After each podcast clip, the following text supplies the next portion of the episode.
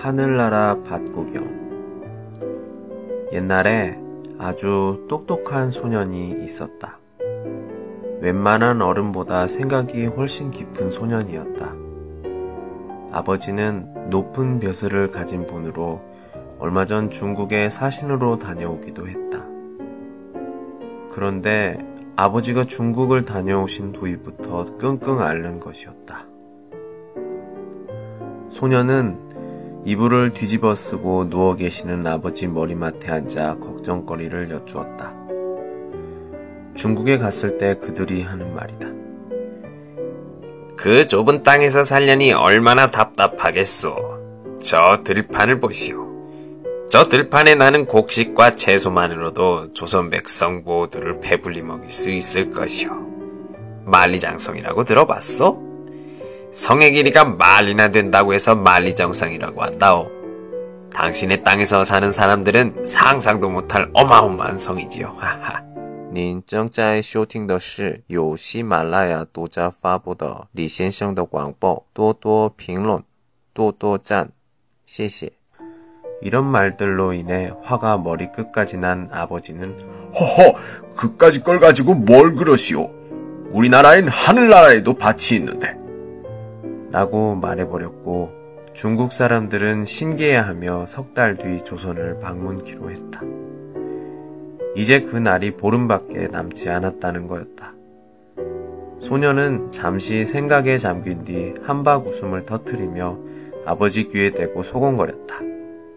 그러자 아버지도 무릎을 탁 쳤다. 드디어 중국 사람들이 오는 날이 되었다.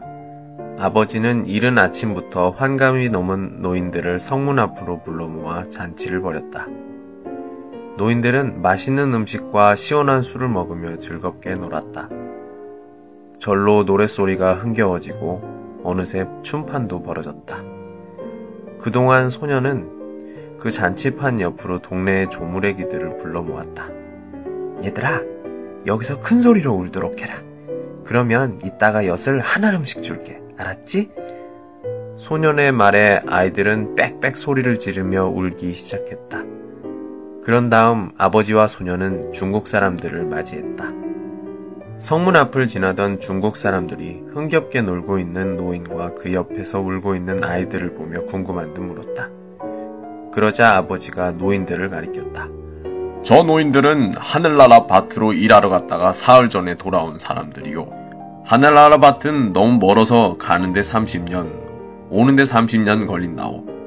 60년 만에 고향에 돌아왔으니 얼마나 기쁘겠소. 그래서 저렇게 잔치를 벌이고 있는 거라오. 그리고 저 아이들은 하늘나라 밭을 매러 가는 길이라오. 이제 가면 60년 뒤에나 다시 올 수 있는데 어찌 서럽지 않겠소. 중국 사람들이 머물거리자 아버지가 일부러 중국 사람들의 팔을 잡아 끌며 자, 우리도 갈 길이 바쁘니 어서 서두릅시다. 그러자 중국 사람들은 저마다 슬슬 꽁무니를 베며 허둥지둥 오던 길을 되돌아갔다.